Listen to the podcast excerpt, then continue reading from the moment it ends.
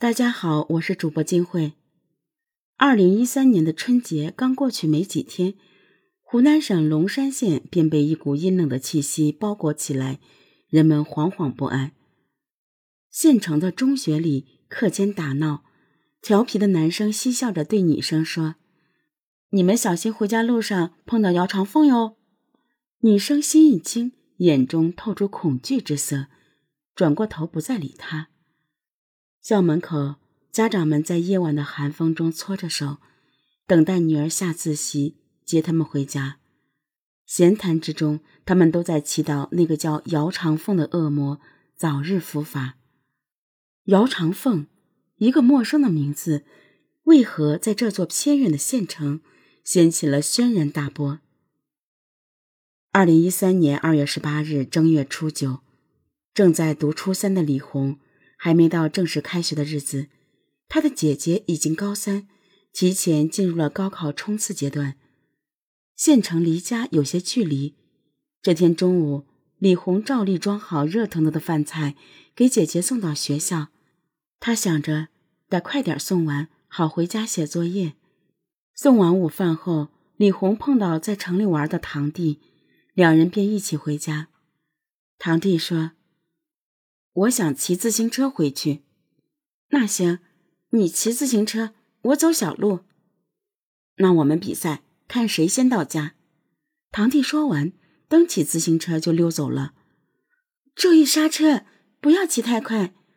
李红朝着堂弟的背影喊道。下午两点，堂弟已经到家了。他等了一会儿，迟迟没见到李红的身影。李红的母亲有些担心。拨打了他的电话，无人接听，再打还是没通。晚上七点，天色漆黑，大雨来袭，李红还是没有回家。一家人急得像热锅上的蚂蚁，他们来来回回找了十几遍，仍然没有发现李红的踪迹。李红彻夜未归，母亲感到十分不安。第二天，他选择了报警。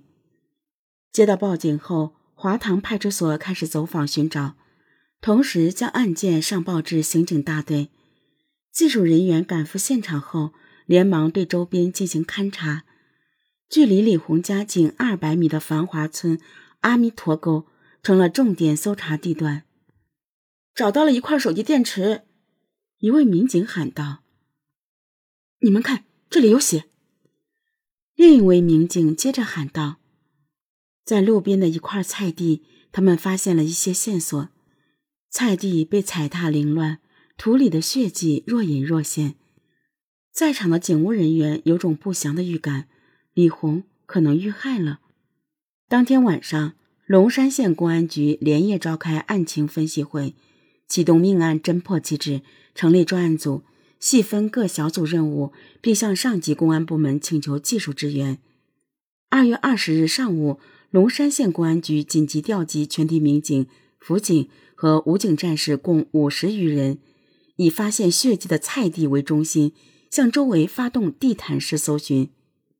下午三点，在一个隐蔽的破败坟地里，侦查人员发现了被树枝掩盖的李红的尸体，整个县城陷入了恐慌之中。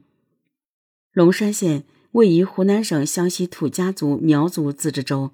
与湖北、重庆接壤，地处武陵山脉腹地，这里交通闭塞，少有外人。何况还是春节期间，究竟是谁如此残忍地杀害了一名花季少女？